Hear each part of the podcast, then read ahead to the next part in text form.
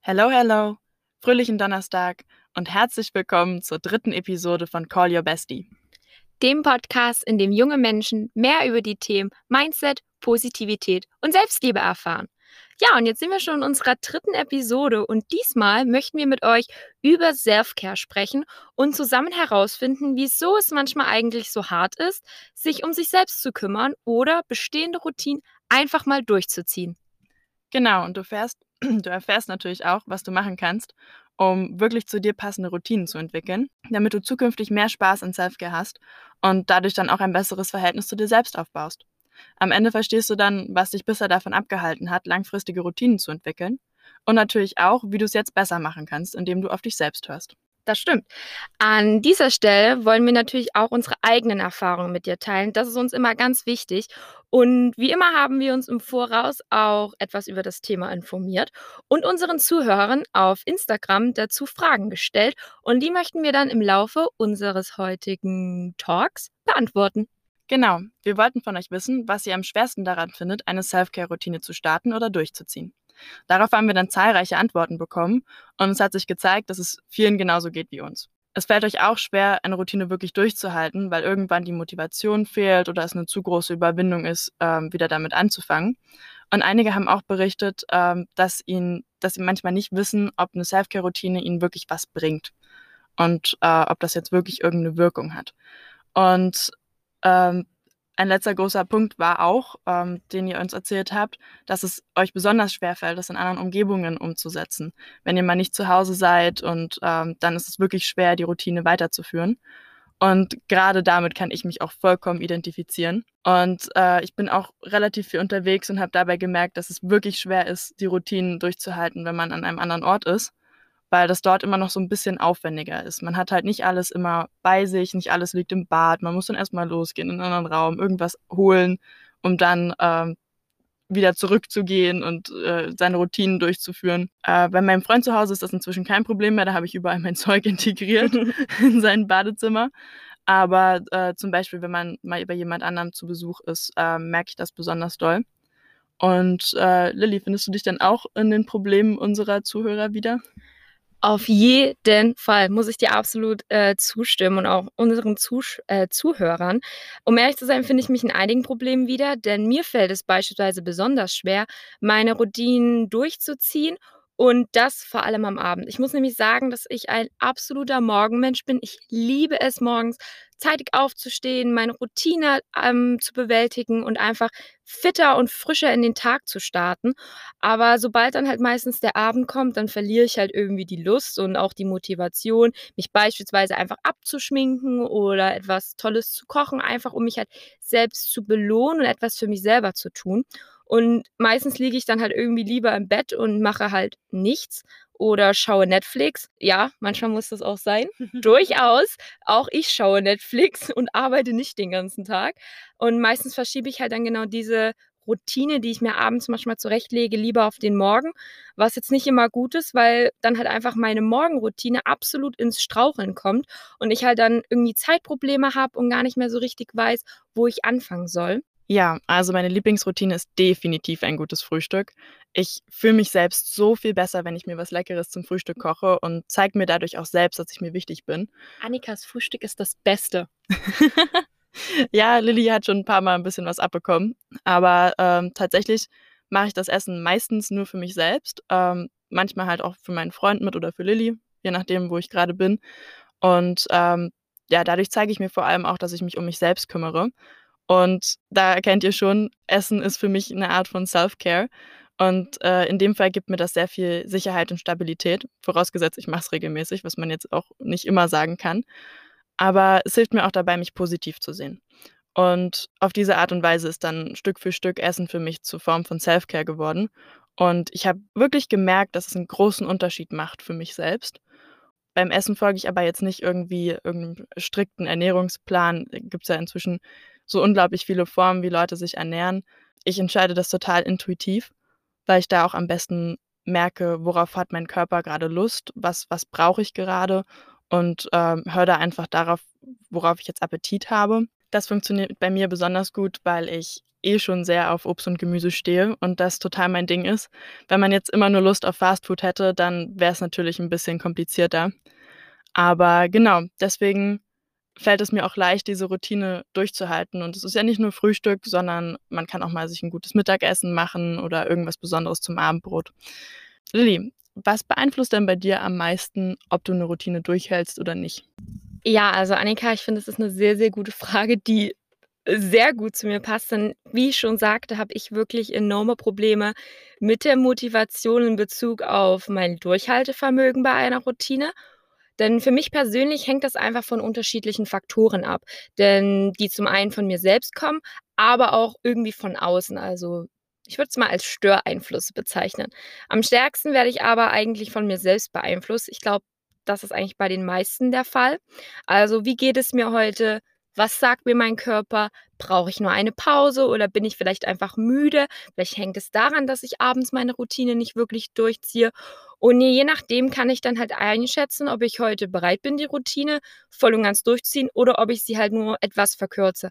Weil ich bin ein Mensch, ich möchte die Sachen auch durchziehen. Ich mag es nicht, wenn es halt einfach irgendwie ausfällt oder irgendwo aufhört. Ich versuche es halt dann irgendwie trotzdem durchzuziehen, denn wenn nicht, geht es mir innerlich einfach nicht gut. Ich weiß, dass ich es nicht gemacht habe und das stört halt einfach enorm meinen leider vorhandenen Ordnungs- und Perfektionsdrang.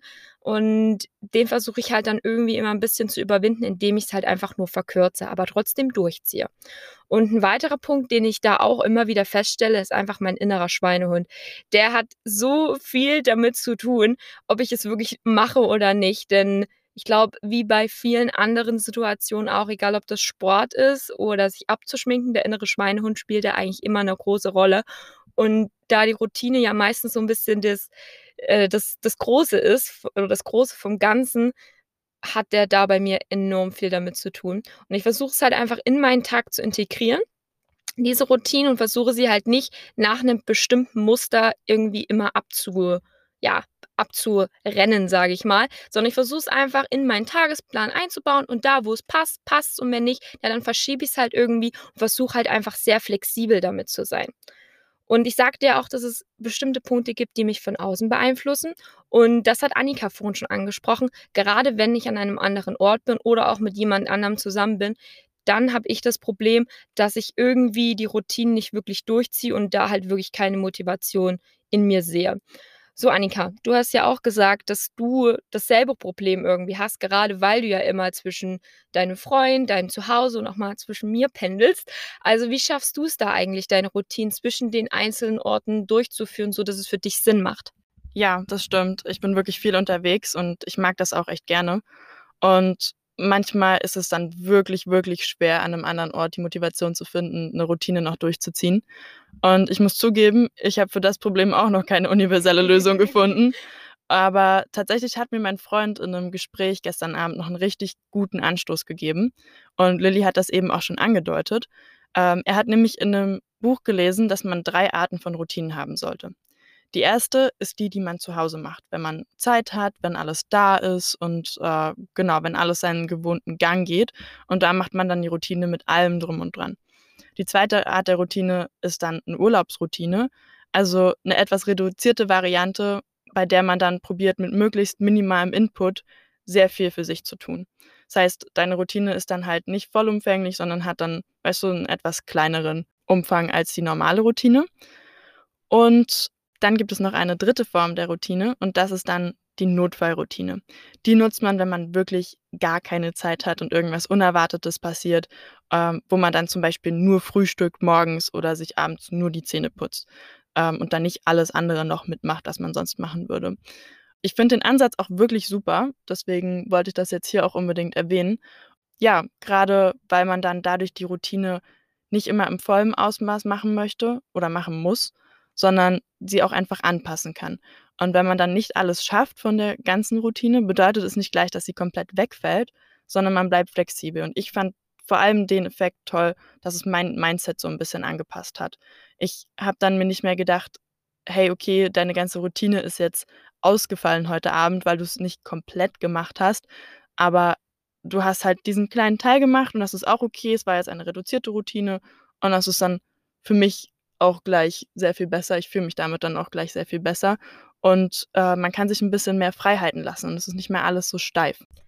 Also Annika, ich muss sagen, ich bin absolut begeistert von diesen drei Arten der Routinen. Ich kannte die vorher eigentlich gar nicht so richtig, aber jetzt nach unserem Research leuchten die mir so ein und haben mir wirklich geholfen, einfach mehr Sicherheit und Ordnung in meine Routinen zu bringen, zumindest ein gewisses Mindestmaß. Und das ist wichtig, denn wie ich sagte, ich lasse sie nicht ausfallen, ich verkürze sie nur. äh, doch das ist halt, wie gesagt, leichter gesagt als getan, weil es doch wirklich hart ist, an äh, anfangs aufgebaute Routine dann auch wirklich langfristig durchzuhalten. Und gerade wir beide ertappen uns ja wirklich oft dabei, dass wir uns selbst das Versprechen geben, dass wir uns einfach diese Zeit einräumen für unseren Körper und für uns selber, dass wir sagen, ja, hey, heute kümmern wir uns um uns und am Ende brechen wir es dann doch wieder, also dieses Versprechen an uns selbst, weil es doch irgendwie zu schwer war, es durchzuhalten. Wir beide wissen auch meist am besten, was unser Körper braucht. Eigentlich nicht nur wir, sondern auch du weißt, was du am besten brauchst. Und dann kommt doch immer wieder die Frage, also zum, für mich beispielsweise kommt dann doch irgendwie immer wieder die Frage auf, warum? Warum ist es so schwer, so gut auf mich selbst aufzupassen? Einfach auf mich und meinen Körper zu hören. Mein Körper ist das Wichtigste, was ich habe. Warum höre ich nur so selten darauf und mache das, was er wirklich braucht? Und weil diese Frage irgendwie nicht mehr so richtig aus meinem Kopf herausging, habe ich mich dann so ein bisschen genauer damit beschäftigt und habe ein bisschen Research dazu betrieben. Und anscheinend auf Google gewisse andere Personen dieselben Probleme wie ich und hat dann äh, diverse Gründe dafür rausgesucht oder aufgestellt. Und ich muss sagen, mit einigen dieser Gründen kann ich mich eins zu eins identifizieren und deswegen möchte ich die an euch eigentlich nur weitergeben und vielleicht könnt ihr euch ja selber darin identifizieren. Also, Fangen wir eigentlich ganz einfach an mit dem ersten Grund. Wir denken einfach, dass Selbstfürsorge für uns nicht wichtig ist. Also wir sagen einfach, unser Körper und unsere Seele sind ja an sich ziemlich widerstandsfähig, also brauchen wir für eine lange Zeit einfach uns nicht um uns zu kümmern. Wir können das auch mal vernachlässigen und das ist absolut okay. Ist es aber nicht. Denn jede kleine Entscheidung und Handlung hat Auswirkungen auf unseren Körper und man verpasst einfach, was passiert und nimmt seine Umwelt gar nicht mehr so richtig wahr, weil man einfach nur noch in seinem Alltag so daher schwimmt.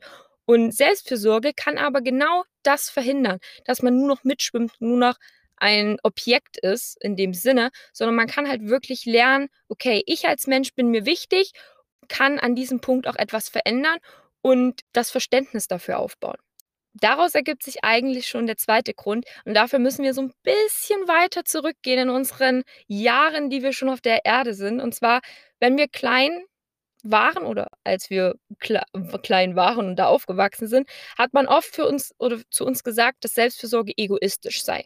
Also wenn du dich um dich selber kümmerst, puh, das ist absolut falsch. Und das leidet dann dabei sich halt hin, dass Selbstfürsorge für uns in unseren Köpfen als falsch eingetrichtert wurde. Und ich muss aber sagen, das fand ich irgendwie sehr schlüssig für mich. Selbstfürsorge leitet sich von dem Wort Selbstverantwortung ab und nicht von Selbstsucht. Das ist der große Unterschied dabei. Denn du musst dich nicht schlecht oder schuldig fühlen, weil du an dich und an deinen Körper denkst. Das ist wichtig. Also man soll sich einfach merken, dass man sich um sich selbst kümmern soll und dass es halt nicht auf andere zurückzuführen ist. Und das fand ich enorm wichtig und konnte mich damit eigentlich gleich identifizieren. Und es gibt noch einen weiteren Grund und der geht noch ein bisschen tiefer. Also der knüpft so ein bisschen an den, an den zweiten Grund von eben an. Denn für viele Menschen brachte das Äußern von Bedürfnissen und Wünschen in ihrer Kindheit Bestrafungen oder Ablehnungen mit sich. Das war mir eigentlich gar nicht so bewusst. Denn die einzige Möglichkeit war damals, eine friedliche Beziehung zu den Erwachsenen in ihrem Leben aufrechtzubehalten, indem sie einfach ihre wahren Bedürfnisse unterdrückt haben. Und das kann sich dann halt oft so anfühlen, als würde die eigene Beziehung das Ganze bedrohen. Also das Ganze gut fühlen, sich gut fühlen, in seiner Haut gut fühlen, seine Seele was Gutes tun. Und das kann man halt dadurch unterdrücken. Aber dafür muss man natürlich ein bisschen tiefer gehen und das ist gar nicht so einfach. Genau, und an dieser Stelle habe ich noch einen kleinen Extra-Fact für euch, der noch eventuell etwas mehr Verständnis schaffen könnte. Mit der Selbstfürsorge oder Self-Care tut ihr nämlich nicht nur etwas für euer physisches Selbst, also für euren Körper oder ihr tut etwas, was euch gut gefällt, sondern indirekt tut ihr damit etwas für euer inneres Kind. Nämlich, ihr zeigt eurem inneren Kind, dass ihr immer fürs da seid. Dass ihr euch darum kümmert, dass es ihm gut geht und dass ihr alles dafür tut, dass es glücklich ist. Und das ist so wichtig. Und ihr glaubt jetzt vielleicht, hey, was erzählt sie da, was für ein inneres Kind? Aber es gibt so diesen inneren Dialog, den man mit sich hat. Und manchmal muss man mit seinem inneren Kind reden, als wäre das ein fünfjähriges Kind, was in dir drin steckt und einfach sehr viele Ängste hat. Und an dieser Stelle kann es dann helfen, in Form von Self-Care, wo du nicht aktiv mit dir selbst redest, noch etwas dafür zu tun. Und damit kannst du deinem inneren Kind dann zeigen, dass alles in Ordnung ist, dass Stabilität herrscht, dass es sicher ist und dass du immer alles dafür tun wirst, dass es ihm gut geht. Im vierten Grund habe ich dann gelernt, dass manche Menschen die Selbstfürsorge gerne oder lieber machen, wenn es jemand anders für einen tut. Also wenn jemand anders dazu beiträgt, dass man sich geliebt fühlt und somit die Kontrolle hat. Aber ich muss hier euch leider sagen, dass niemand die Selbstfürsorge euch abnehmen kann. Die Selbstfürsorge ist ein Teil von dir, auch von mir und von dir, Annika. Die Selbstfürsorge ist ein Teil von jedem Individuum und hat nichts mit jemand anderem zu tun. Nur du weißt, was du brauchst und kannst deine Bedürfnisse am besten einschätzen. Grund 5, ja, wir kommen, wir neigen uns dem Ende zu. Vielleicht konntet ihr euch ja schon in einem der Gründe identifizieren. Aber Grund 5 ist, dass für viele Selbstfürsorge ein Akt der Bequemlichkeit ist und es damit halt auch gerne mal verwechseln. Dabei bedeutet Selbstfürsorge, die eigene Gesundheit, die Heilung aus der Kindheit oder auch den Wachstum von sich selbst zu fördern. Also die Bekle und Beklem Be Entschuldigung, Bequemlichkeit wiederum bedeutet, so zu tun, als ob es in Ordnung wäre, was es ja aber nicht ich ist. Und das ist aber der absolute Gegenteil von Selbstfürsorge. Und jetzt kommen wir auch schon zum Grund Nummer 6 und auch dem letzten Grund. In dem Grund konnte ich mich am meisten identifizieren und ich glaube, Annika, du auch. Ich glaube, der ist ganz spannend auch für dich. Denn die meisten Menschen wissen überhaupt nicht, wie man Selfcare überhaupt aufbaut, strukturiert oder in seinen Alltag richtig integriert. Denn Selfcare ist eigentlich ein Prozess und keine Liste von Do-Dos. Selbstfürsorge ist eine Absicht und ein Prozess des Experimentierens und Lernens, um zu entdecken, was man selbst individuell braucht und was man selber will. Also was einem selber gut tut, was dein Körper gerade verlangt, deine Bedürfnisse richtig einzuschätzen. Und so lernst du auch, welche Absichten dein Körper hat und welche Haltung du dann einnehmen kannst, wie du dich selbst belohnen und bedanken kannst. Und ich muss sagen, dass, dies, dass ich diesen Punkt jetzt erst so richtig wahrnehme und auch so richtig zu schätzen weiß, nach unserem ganzen Research und unserem Talk. Also Grund 6 hat für mich auf jeden Fall am meisten damit zu tun, dass ich meine Routine meistens nicht durchziehe. Wie gesagt, genau der Aufbau und die Erkennung, was Selfcare ist, hat mich oft davon abgehalten, es bis zum Ende auch mal richtig durchzuziehen und auszunutzen. Ja, Lilly, das kann ich vollkommen nachvollziehen. Also der Punkt trifft auch bei mir irgendwo einen Nerv. Und ich habe auch gemerkt, dass viele von uns nicht so ganz verstanden haben, was Self-Care denn eigentlich bedeutet. Und ich muss auch ehrlich zugeben, dass, dass die Definition, die ich da gefunden habe, bei mir dann wirklich auch äh, ein bisschen Resonanz erzeugt hat. Ich hatte das für mich bisher selbst nie definiert, aber habe dann tatsächlich, als ich es gelesen habe, gemerkt, dass es sehr viel Sinn macht. Da stand nämlich, dass Self-Care etwas ist, was du mit Intention für dich selbst machst. Self-Care soll dafür sorgen, dass du dich positiv und belohnt fühlst und nicht etwas sein, was du nicht magst. Also wenn du zum Beispiel joggen gehst und dich dabei komplett unwohl fühlst und dir das unangenehm ist und du es hast und dich auch danach nicht besser fühlst und es einfach komplett scheiße ist, auf gut Deutsch gesagt. Entschuldigung für den Ausdruck. Aber wenn, wenn das so dein, dein emotionaler Zustand ist, während du es machst, dann ist es nicht Self-Care. Self-Care soll dazu beitragen, dass du dich besser fühlst. Und dass es wirklich was Positives ist, was, dein, was deinen Alltag unterstreicht. Genau. Und jetzt kommen wir dazu, wie wir eine Routine entwickeln können, die man auch wirklich durchhält. Sehr, sehr gut. das wird jetzt hilfreich. Also, Schritt Nummer eins ist dabei, dass du etwas findest, womit du dich gut fühlst. Fang in erster Linie an, einfach mal aufzuschreiben, was dich glücklich macht. Und das kann alles Mögliche sein. Dinge wie Farben, eine Aktivität oder Orte. Im zweiten Schritt überlegst du dir dann, wie du diese Dinge in deinen Alltag integrieren kannst. Also zum Beispiel, wenn es jetzt eine Farbe ist, die dir besonders gut gefällt, streich dein Zimmer in der Farbe oder integriere die einfach in deine Deko, nimm sie als Desktop-Hintergrund, irgendwie sowas. Oder wenn es zum Beispiel ein Ort ist, besuchst du dann öfter diesen Ort. Dann im dritten Schritt definierst du, wie oft und wann du die Routine durchführen möchtest. Das muss jetzt nicht jeden Tag oder jede Woche sein und du musst auch nicht alles irgendwie jeden Tag machen, weil wären wir nie fertig, kommen wir zu keinen anderen Sachen mehr, wenn wir nur noch mit Self-Care beschäftigt sind. Ich meine, ich fände es gut für uns alle, aber ich glaube, dann würde sonst nichts mehr passieren. Deswegen entscheide einfach ganz frei, wie oft du deine neue Routine durchführen möchtest. Das kann zum Beispiel, wenn du ein Bad nehmen möchtest, muss das ja nicht jede Woche sein. Das können ja auch alle zwei Wochen sein oder alle drei, je nachdem, wie es gerade passt. Nach einer Woche das ist nämlich Schritt Nummer vier, kannst du dann gucken, wie es sich anfühlt mit der neuen Routine und wie du klargekommen bist und wie es dir damit geht. Und gerade wenn es dir damit gut geht, kannst du diese Bestätigung dann als Antrieb nutzen, um weiterzumachen. Wenn es dir damit nicht gut geht, dann kommt Schritt Nummer fünf. Da muss man dann nämlich realistisch sein. Eine Routine wird man nicht immer so durchführen wie am ersten Tag. Man macht natürlich mit der Zeit Anpassungen, ändert etwas und dreht das alles so, dass es wirklich zu einem passt. Genau, das waren so die, die groben Sachen, aber ich habe noch einen finalen Tipp, den ich an dieser Stelle mitgeben möchte. Und das ist es nämlich, um eine Routine wirklich in deinen Alltag zu integrieren und dass es dann auch wirklich leichter fällt, verknüpf sie mit einer bestehenden Routine, weil dann hast du die höchsten Chancen auf Erfolg. Du nimmst einfach einen festen Bestandteil deines Alltags, wie zum Beispiel dein Frühstück, und integrierst darin eine neue Routine, wenn es halt gerade passt. Und so suchst dir halt einen Teil, wo diese Routine besser hinpasst, die du dir jetzt neu äh, integrieren möchtest. Und dort setzt du dann an, weil wenn du jeden Tag frühstückst, wie zum Beispiel ich, kannst du dann einfach nebenbei einen TED-Talk hören. Oder du liest irgendwas Spannendes oder liest die Zeitung. Was auch immer du integrieren möchtest, äh, machst du dann an der bestehenden Routine fest und machst das dann beides zusammen oder nacheinander, je nachdem. Und ich glaube, das ist etwas, was dann auch sehr hilfreich kann. Was denkst du? Auf jeden Fall. Also ich muss sagen, diese fünf Schritte haben mir jetzt schon allein durch den Research enorm geholfen, meine bestehende Routine einfach auszubauen oder halt auch einfach mit anderen Punkten schon zu verknüpfen. Das hat mir nicht nur Zeit gespart, sondern es hat mir auch super viel Ordnung und Stabilität gebracht, was ja bei Routinen einer der Kernpunkte ist. Also Annika, wir neigen uns jetzt schon dem e-, Ende unserer dritten Episode zu. Und ich muss sagen, dass mir diese Episode wirklich gut gefallen hat. Es hat, ich habe so viel über Routinen gelernt und es hat mich auch in meiner eigenen Routine enorm gestärkt und bekräftigt. Und wir hoffen natürlich, dass du dir auch einiges aus dieser Routine mitnehmen konntest und vielleicht jetzt auch etwas anwenden kannst. Annika hat eben schon etwas unsere nächste Episode eingeleitet, denn da möchten wir gerne mit euch auf das auf das heutige Thema aufbauen und euer Selbstwertgefühl steigern. Und damit möchten wir eigentlich dir auch schon eine Frage mitgeben.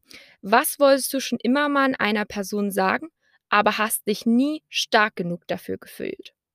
Ja, da bin ich gespannt, was die Antworten sind. Äh, wir werden dazu nochmal auf Instagram einen äh, Poll machen, wo ihr alle antworten könnt und sind sehr gespannt zu lesen, was ihr zu sagen habt. Und falls ihr uns noch nicht auf Instagram folgt, das ist at callyourbestie-de. Und wir freuen uns da, von euch zu hören. Übrigens gibt es da auch immer sehr lustige Videos von dem, was wir so in unserer Freizeit anstellen. das stimmt. Da könnt ihr nicht nur weitere tolle Infos zu den Podcast-Themen hören, sondern uns auch mal auf noch eine ganz andere Art und Weise kennenlernen. Und mit diesen Worten bedanke ich mich, dass ihr heute wieder eingeschaltet habt und auch was gelernt habt. Und so sage ich, bis dahin und ciao, Kakao.